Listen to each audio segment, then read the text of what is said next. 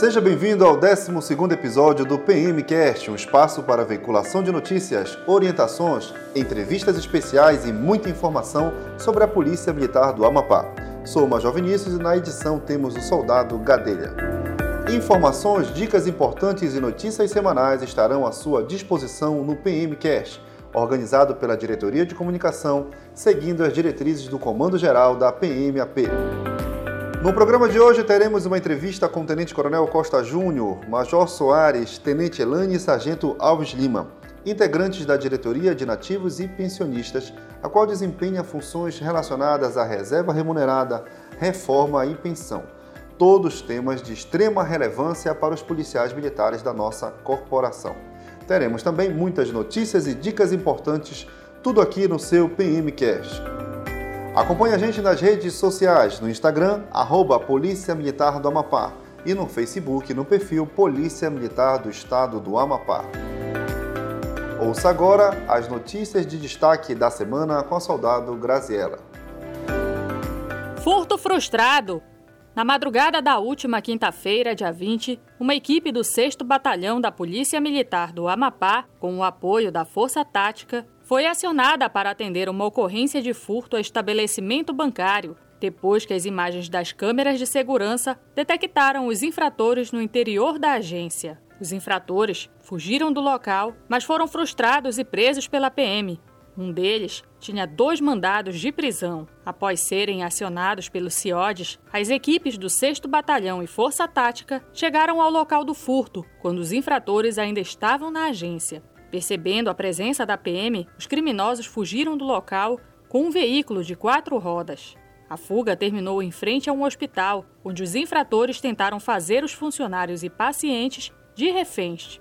Na ação, os policiais militares conseguiram mais uma vez frustrar a tentativa dos criminosos, que foram presos no local. No interior do veículo utilizado pelos infratores, foi encontrado um revólver calibre 38 com cinco munições intactas pertencente à empresa de segurança do banco, assim como uma bolsa com várias ferramentas e chaves falsas. As equipes da PM encontraram ainda outra bolsa atrás da agência bancária que os criminosos deixaram cair durante a fuga, que continha colete balístico e mais ferramentas utilizadas na tentativa de furto. Os infratores e os materiais da ocorrência foram apresentados no Centro Integrado de Operações em Segurança Pública, o CIOSP, localizado no Pacoval.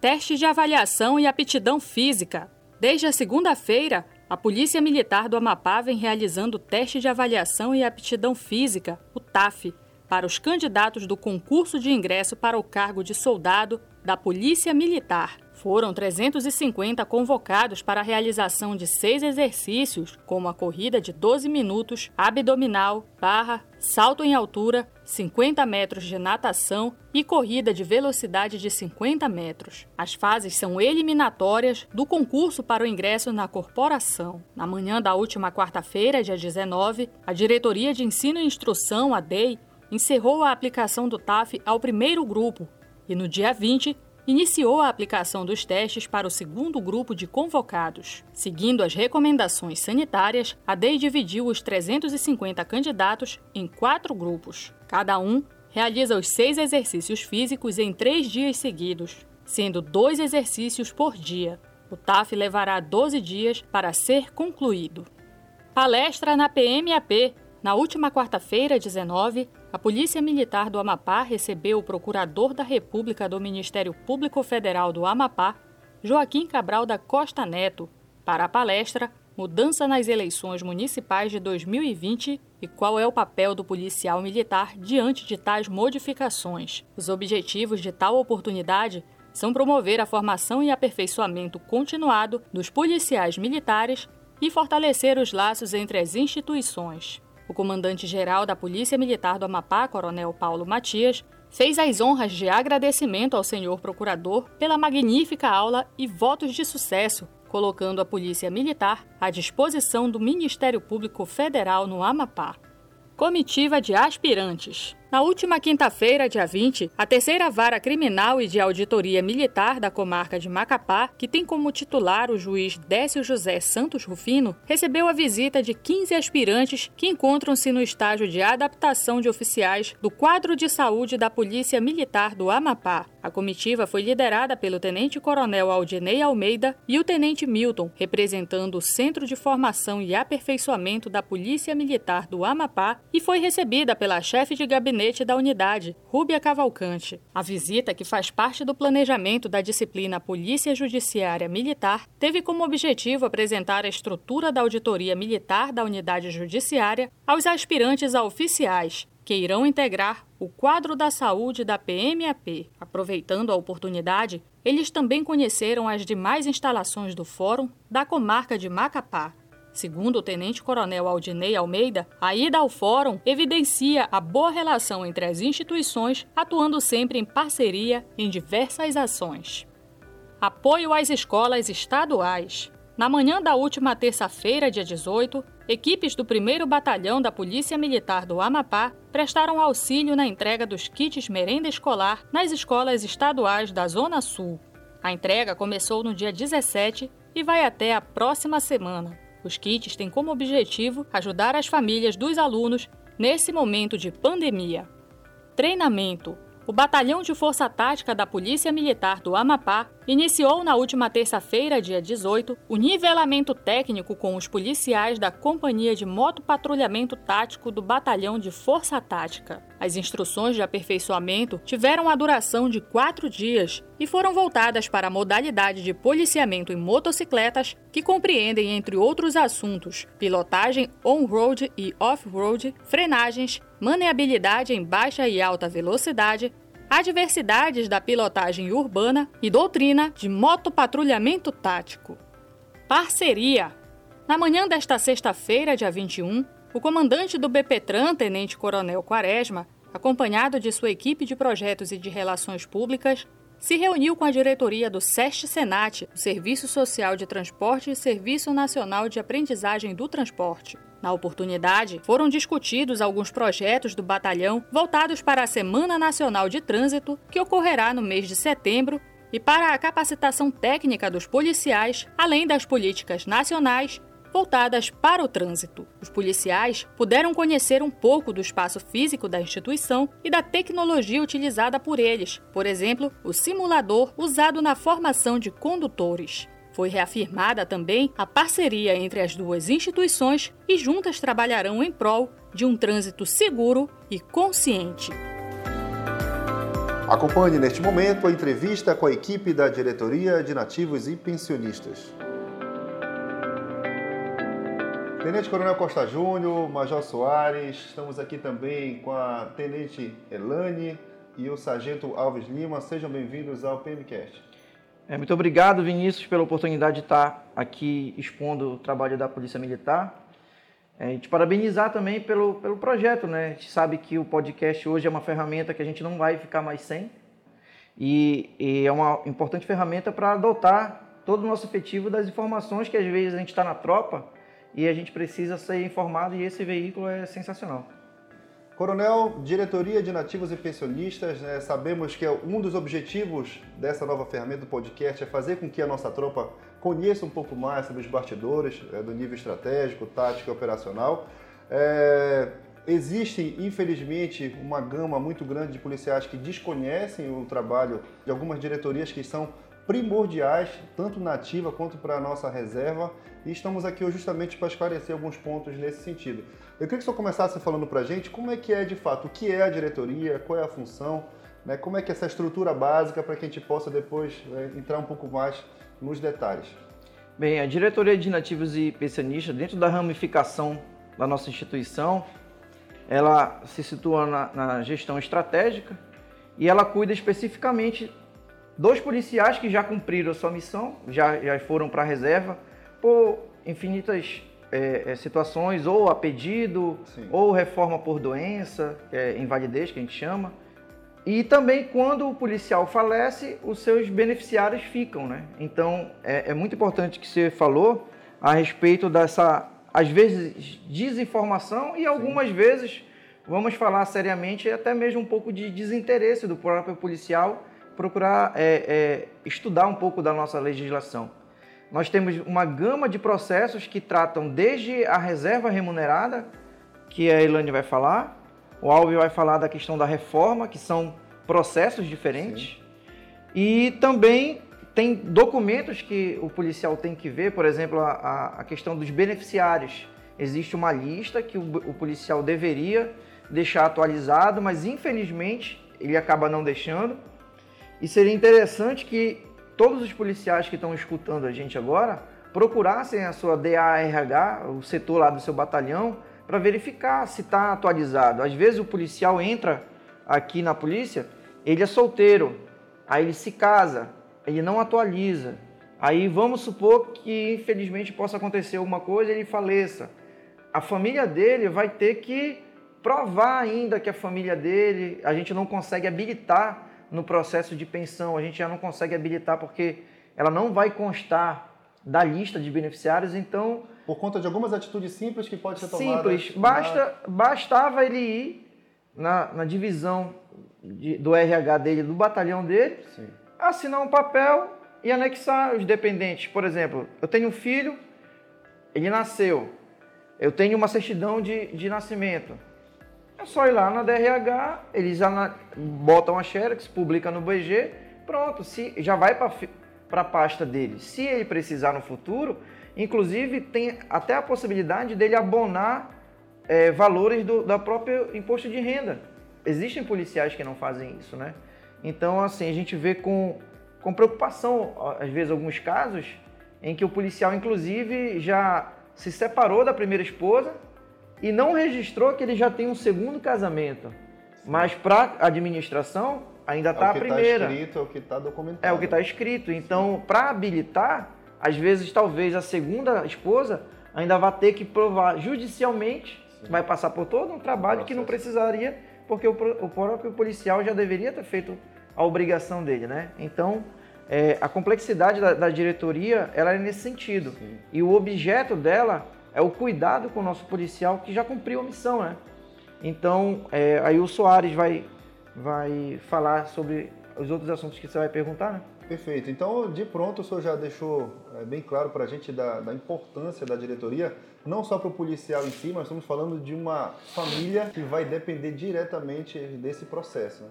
É, dentro dentro desse, desse contexto, a nossa carreira né, como oficial combatente, a gente é preparado para ficar na parte rua, rua, rua, sim, né? Sim. E quando a gente se depara com uma, uma necessidade de trabalhar numa, numa diretoria, a gente vê que a PM é muito maior do que a gente pensa na rua. Então, a parte administrativa, o que vai re, reger a vida das pessoas após a atividade policial militar, era muito grande. A gente tem vários tipos de processos dentro da DIP que mostram isso. E de como o nosso policial que está na ativa é, não consegue enxergar isso porque ele acha que é só o serviço. É, eu, falo, eu falo isso em termos pessoais, né? Que eu acabei de vir do CFA, eu e Soares, inclusive, vimos do CFA, e a gente teve a oportunidade de trabalhar onde começa a vida profissional, né? E agora a gente está tendo a oportunidade de trabalhar onde termina a vida profissional, mas a vida pessoal continua. Né? Então, é algum, algumas situações que a gente tem visto, e inclusive até mesmo estuda-se ainda a situação de implementar algum tipo de política de, de cuidados desse policial no pós-PM, né? Sim. Que é uma coisa também que a gente não pode desconsiderar o fator com humano, certeza, né? Que a gente certeza. se acostuma uma vida toda a trabalhar, botar o coturno, sair cedo, e de repente chega lá aos teus 30 anos e vai para a reserva e, e temos muitos exemplos de pessoas que tiveram muita dificuldade. Temos vários, temos vários, nós temos vários casos de policiais que estão passando por tratamento, né, Sim. psicológico, porque não conseguiu desligar ainda, né. É, é uma é a diretoria que tem essa missão também, né. Muito bem, Coronel, o senhor tratou com a gente sobre né, de forma geral sobre a DIP, a estruturação, a importância dela para a nossa tropa é, e como é importante que a gente consiga entender um pouco mais sobre os bastidores desses processos que são tão importantes para a nossa carreira. Então, Tenente Elane, você que faz parte aí, que é chefe da divisão de reserva remunerada, queria que você contasse um pouco para a gente como funciona esse quesito? Como funciona esse setor dentro da diretoria de nativos e pensões? A gente sabe que tem uma divisão básica entre processos, indenizações, é, a questão de atualização de documentação. Faça para a gente aí uma, um resumo de como funciona esse trabalho. É, então, a divisão de reserva remunerada, ela trata diretamente o, a reserva do policial a pedido e o ex-officio. O que, que acontece hoje, a nossa dificuldade na divisão de reserva? O policial ele pede a PTS e ele fica agregado por seis meses. Depois desses seis meses, ele é apresentado na DIP. Quando ele é apresentado na DIP, geralmente vem a pasta atualizada e ele tem que apresentar a documentação. Só que ele se apresenta e ele some. A gente tem que estar andando atrás Sim. dele para trazer a documentação, senão o processo não anda. Então já ficou seis meses agregado e vai ficar mais um tempinho lá. E a gente corre atrás. O ideal seria que, quando o militar fosse apresentado na DIP, ele já viesse com a sua pasta atualizada e com toda a documentação do checklist. Isso ia dar uma seriedade muito grande para a administração. Esse checklist já é disponibilizado pela divisão sim, para sim, policiais? já é disponibilizado. Tem o checklist da Amprev e tem o checklist da DIGEP, que são do órgão federal e do órgão estadual. Então nós temos é, a reserva numerada a pedida, ex ofício, tudo passa também por essa divisão? Sim, tudo passa pela divisão de reserva. Perfeito. É, fala um pouco para a gente sobre essa diferença. Nós temos também militares federais e estaduais. Qual é o, o âmago aí dessa, dessa diferença? É, os militares federais hoje, né, desde a contar de 31 de dezembro de 2019, a gente tem que aplicar um pedágio de 17% no processo Sim. dele. É, o processo federal ele é bem tranquilo. Assim, são cinco, seis laudas. A, a documentação dele é básica, é RG, contra-cheque, comprovante de endereço, não tem muita coisa. A gente inicia o processo de reserva dele com a aplicação do pedágio, é, segue o processo normal. Depois que sai o decreto de reserva remunerada, a gente entra na parte do, das pecúnias que a gente fala. O militar federal ele tem direito à ajuda de custo, ele tem direito à licença especial se ele não tiver usufruído, tem direito a férias se ele não tiver usufruído. Só que é um processo posterior, ele não é é, é, começou a reserva, já tem que fazer a pecúnia, não. Tem que sair o decreto de reserva, Sim. dar publicidade para a gente poder iniciar as pecúnias. Aí o militar ele é chamado novamente para assinar via requerimento e solicitar as pecúnias que ele tem direito. Isso no caso do federal. Do estadual, a gente tem a previsão, mas a gente não tem. É, está no estatuto, mas ainda não está totalmente legalizada a questão, né? Mas a gente faz do mesmo jeito. Inicia o processo de reserva do Estado, Saiu o decreto, a gente, se ele tiver licença especial que ele não usufruiu, a gente já monta o processo dele, manda para a SEAD. De férias é a mesma coisa. Não tem previsão de pagamento ainda para o pessoal que está indo para reserva remunerada, né? Sim. Mas tem para o pessoal que está na reforma, se eu não me engano, já tem gente que está recebendo. Então, então já, já entrou em outro tópico que são a questão das indenizações, que também Isso. perpassa pelo seu trabalho Passa, lá, né? Perpassa. Como é que funciona a questão das indenizações? É como eu te falei, depois que finaliza o processo de decreto de reserva, que sai o decreto do governador, a gente inicia o processo de pecúnia, que são essas pecúnias aí. Perfeito. Então, você falou sobre desafios. Em regra geral, o principal desafio é o policial militar realmente cumprir os requisitos. Né? É porque quando ele assina ali a PTS dele, que ele está ali na agregação, muitas vezes, quando é o ex-ofício, ele já fica em casa. O apedito não, ele fica trabalhando, então ele tem aquele contato com a polícia, com a tropa. Mas o ex-ofício, ele simplesmente desacelera, ele some. Ele já chega na DIP, ele nunca tem tempo. A gente fala, mas agora tem todo o tempo do mundo. Não, ele está todo o tempo zicado. Todo o tempo sem tempo. Perfeito. Então fica aí essa dica para o nosso ouvinte também, que quando estiver chegando nesse momento, se prepare-se, né, fique, seja é, responsável também. Lembrando que a responsabilidade não é só com, com a instituição, mas é com a sua própria vida, né, pós, pós instituição e também com a, com a família, né? Conhecendo um pouco mais sobre a diretoria de nativos e pensionistas, a gente chega na divisão de reforma. Estamos aqui com o Sargento Alves Lima, que vai falar um pouco para a gente como funciona. Sargento, então a gente sabe que existem, né, nós, quando nós falamos de reforma, nós temos a reforma por invalidez, né, temos a reforma por idade, Queria que você tratasse um pouco sobre isso de forma geral e depois dizer como é que funciona o trabalho da divisão. A reforma ela consiste em dois tipos de, de reforma, a reforma por idade e a reforma por invalidez. A reforma por invalidez, ela trata referente ao quadro estadual e federal, como também a de invalidez, sendo que ocorre da seguinte forma: a reforma por idade ocorre quando o militar que já se encontra no quadro da reserva, ele atinge a idade de 62 anos. Quando ele atinge essa idade de 62 anos, é feita a reforma por idade quando se refere ao quadro estadual. Quando se refere ao quadro da União, a lei determina 56 anos para os praças, ou seja, de soldado até subtenente, 60 anos para oficiais subalterno e intermediário, que compreende segundo tenente, primeiro tenente, capitão. E em seguida, o outro critério é 64 anos para os oficiais superiores, major, tenente coronel, coronel. Essa é a questão da idade é, referente à reforma por idade. Quando nós vamos tratar da questão da reforma por invalidez, já são situações referentes ao militar que seja acometido por uma doença e que essa doença venha é, colocar ele numa condição de avaliação junto à junta pericial militar, que ele está incapaz para a profissão policial militar. Diante desse quadro aí, ele vai ser encaminhado para a DIP, vai ser feita a abertura do processo é, nessa situação que ele está incapaz definitivamente, existe um, um, ponto a ser ressaltado, que quando ele está incapaz definitivamente e se refere ao quadro federal, ele vai para a reforma por invalidez no mesmo posto ou graduação em que ele se encontra na ativa. Quando se refere ao quadro do Estado, ele tem um critério de acordo com a 084, dele ir com o posto imediatamente superior. Sim. Posto ou graduação imediatamente superior.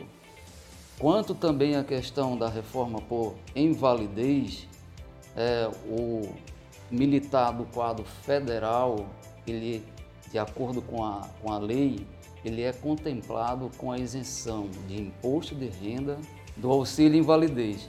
A outra questão que para ele ter esse direito e vir a receber essas, a isenção e o auxílio invalidez, é necessário que o CID da doença dele esteja relacionado no rol de doença que está especificada em lei. Para todos os critérios do, do militar, Sim. quando se refere ao federal. Quando se refere ao quadro estadual, não existe essa, essa especificação na lei referente à isenção de imposto de renda e nem o auxílio invalidez. Qual é o cenário nosso hoje atual da Polícia Militar? O que, é que se vislumbra também nesse curto prazo, né, 2020, 2021? Como é que a gente está nesse, nesse cenário, nesse sentido?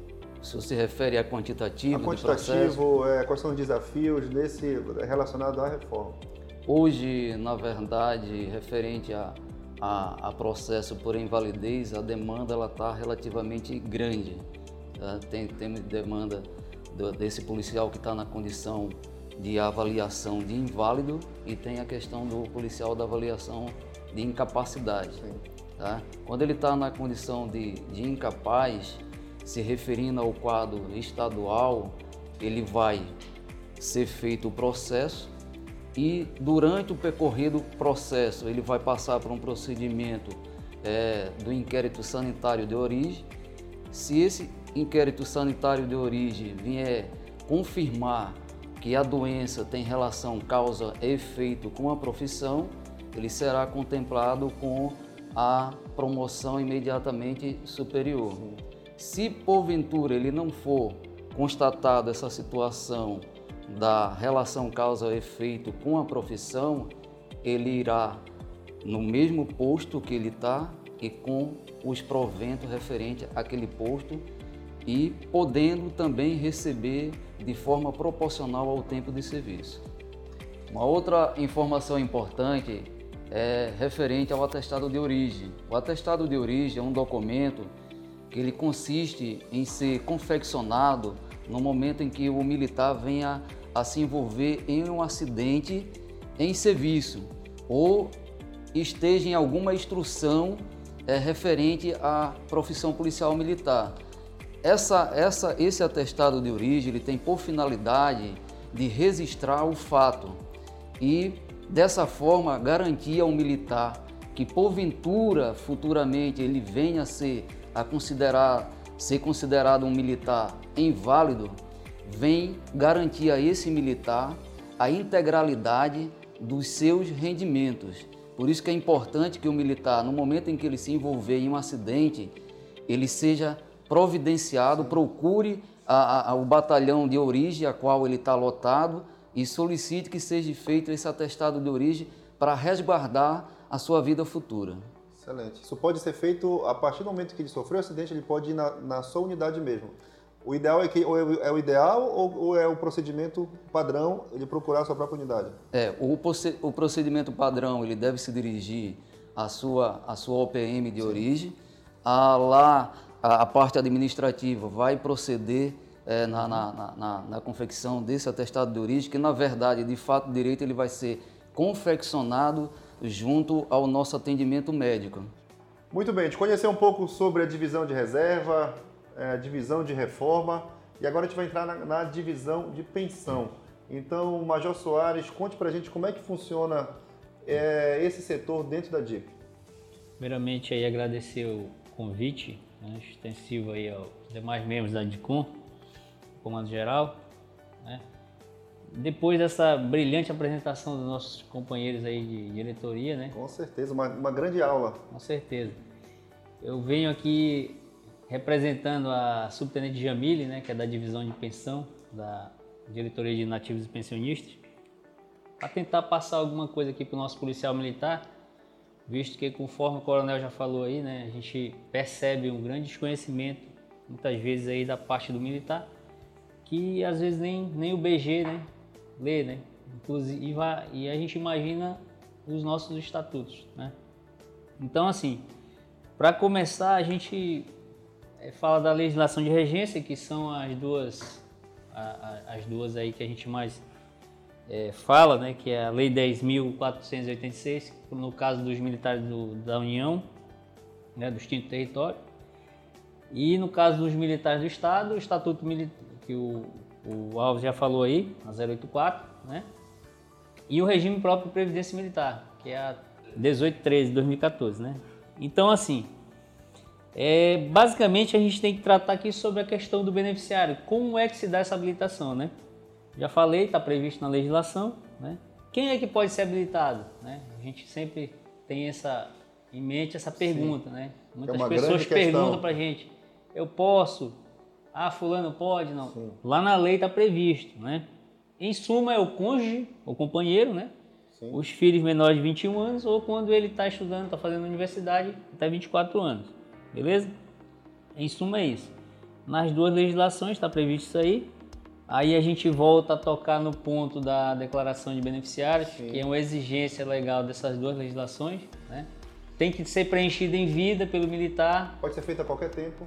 O ideal é que se atualize sempre que Sim. haja alguma movimentação. Sim. Conforme o coronel falou aí, às vezes o, o, o, policial ali ele se divorcia, né? ou nasce um filho.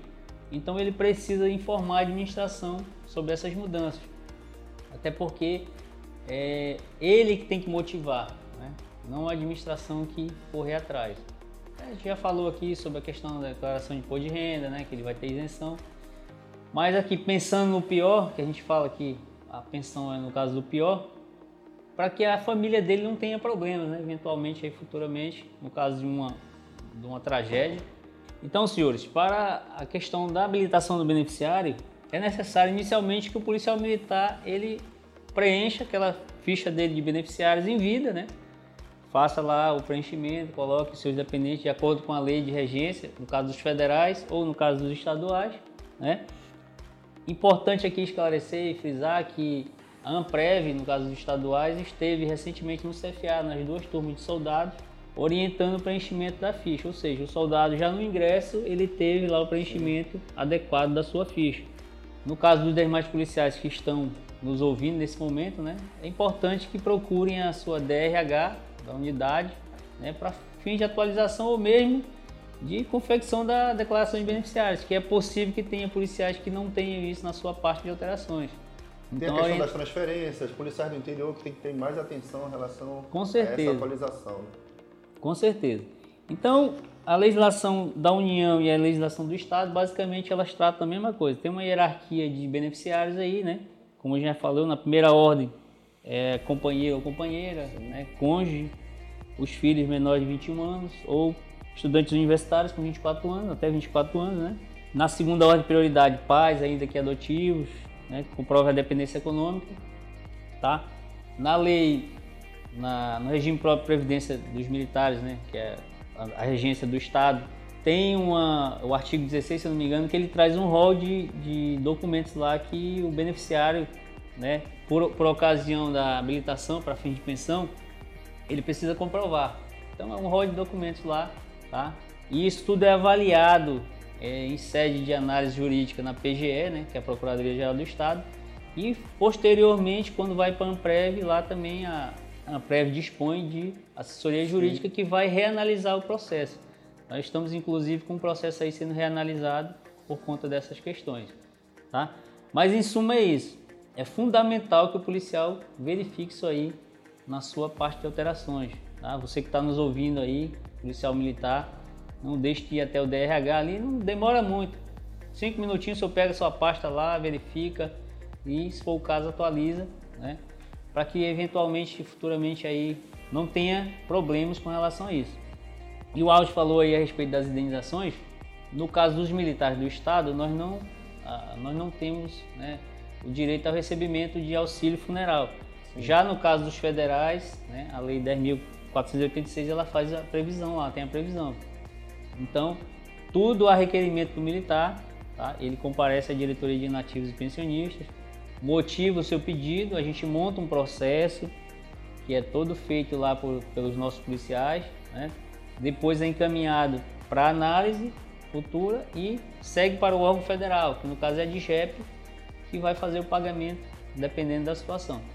Perfeito. Em resumo, a gente pode garantir que grande parte de todo esse processo requer a iniciativa é, é, e a providência do próprio policial. Então isso que é bom deixar muito bem claro para os nossos ouvintes, em especial os policiais militares, que é necessário ter esse senso de responsabilidade para que possa dar andamento nesse processo. Com certeza. É claro que se a gente fosse discutir aqui a legislação conforme as, as divisões aqui colocaram o, o, os trabalhos, essa entrevista ia durar Sim. muito tempo, né? A gente esclarece aqui que o objetivo é só dar uma luz ao policial militar que está aí, que tem dúvida, e a gente deixa futuramente aí, o, posteriormente o coronel vai colocar que o policial se dirige à DIP. Lá nós temos os militares que podem dar a informação, né? tem os telefones de contato e o policial sinta-se à vontade né? de, de, comparecer até a DIP. Né? É uma diretoria que está de portas abertas para atendimento ao público, tá? embora tenha essa questão da pandemia, mas nós temos regras lá de sanitárias e sem problema nenhum o policial ou o próprio pensionista, né, ele é atendido lá normalmente, tá?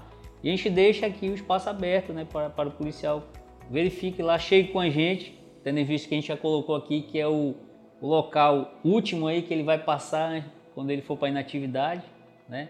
Quer seja em alguma dessas condições aqui que a gente já colocou, que ele chegue lá e verifique, né? Converse, se, se, se informe, né? Porque a informação ela não é nossa, né? A gente está lá, está hoje na DIP, posteriormente a gente pode não estar lá, mas a gente está lá e o policial pode contar conosco sem problema nenhum para informações.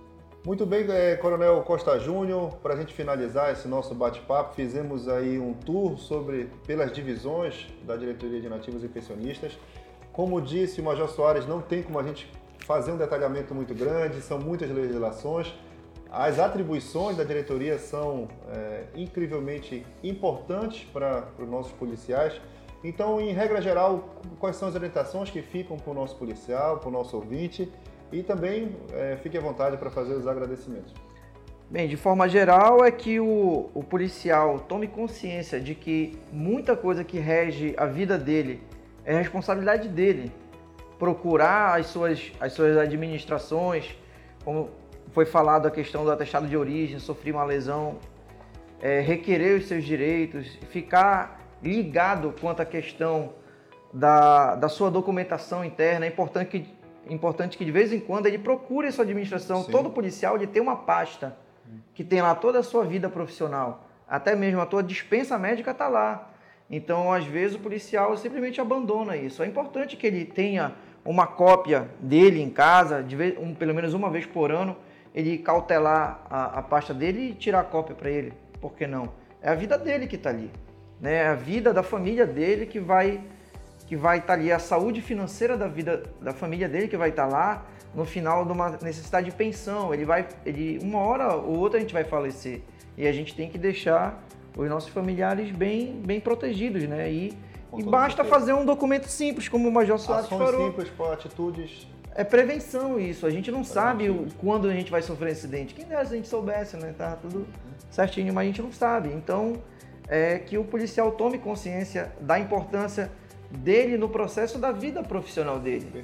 É, e por fim, né, é, é, falar da, da, dessa divisão, dessa diretoria, como eu e Soares estamos lá desde março, a gente chegou lá e percebeu o grau de seriedade.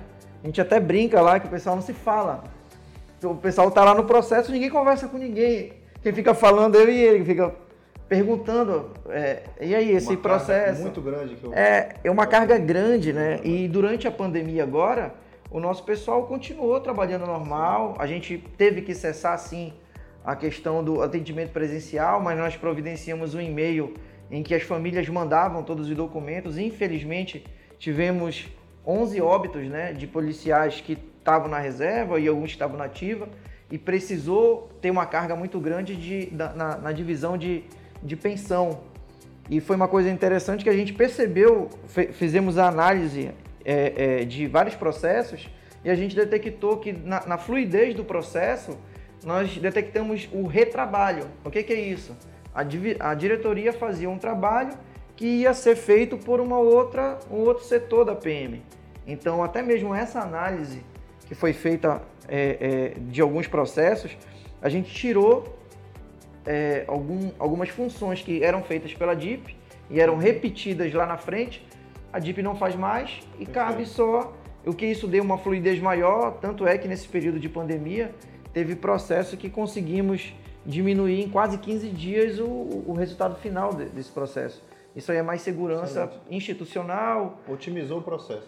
É, e também tem a questão da, da, da atribuição legal da, da, da, diretoria. Né? Nós temos dentro da PM uma capilaridade que vários setores fazem coisas inerentes à, à, existência dele. A assessoria jurídica faz o julgamento dos direitos dos policiais. Então, em tese, não, caberia a, a, a nossa diretoria ter esse trabalho, já que eles vão fazer também. Então, a gente deu uma celeridade nisso e nós estamos, nesse período agora que eu estou falando contigo, os policiais estão fazendo um mapeamento de todos os processos, de todos os documentos que são encartados, e daí a gente vai fazer um estudo para saber o que ali a gente precisa ter mais ou menos para tentar enxugar e, e desburocratizar o processo para poder ter uma, uma segurança jurídica maior ainda. Muito bem, Coronel Costa Júnior, muito obrigado pela disponibilidade em trazer a sua equipe aqui. Estamos muito felizes também com essa, com essa possibilidade de poder esclarecer muito mais com nossos policiais sobre essa tão importante, é, é, tão importante diretoria que faz parte do nosso contexto estratégico. Muito obrigado e conte sempre com a gente e sucesso na missão. Eu agradeço mais uma vez a oportunidade de estar aqui expor né, o nosso trabalho e quero dizer muito obrigado a todos os policiais que compõem a, a diretoria de nativos e pensionistas. É um trabalho assim que é meio que silencioso, como a gente falou, eles não conversam porque a atenção é total ali na feitura dos processos, mas essa seriedade tem, um, tem uma razão de ser e, e, sinceramente, eu falo por mim e pelo Soares, que estamos desde março lá, da, da, observação que a gente faz positiva do nosso efetivo, né? o grau de profissionalismo, e acho que é isso que melhora cada dia mais a nossa, nossa polícia militar. Fique ligado nos próximos episódios do PMcast mais uma ferramenta de comunicação institucional à sua disposição. Até a próxima. Polícia Militar para servir e proteger.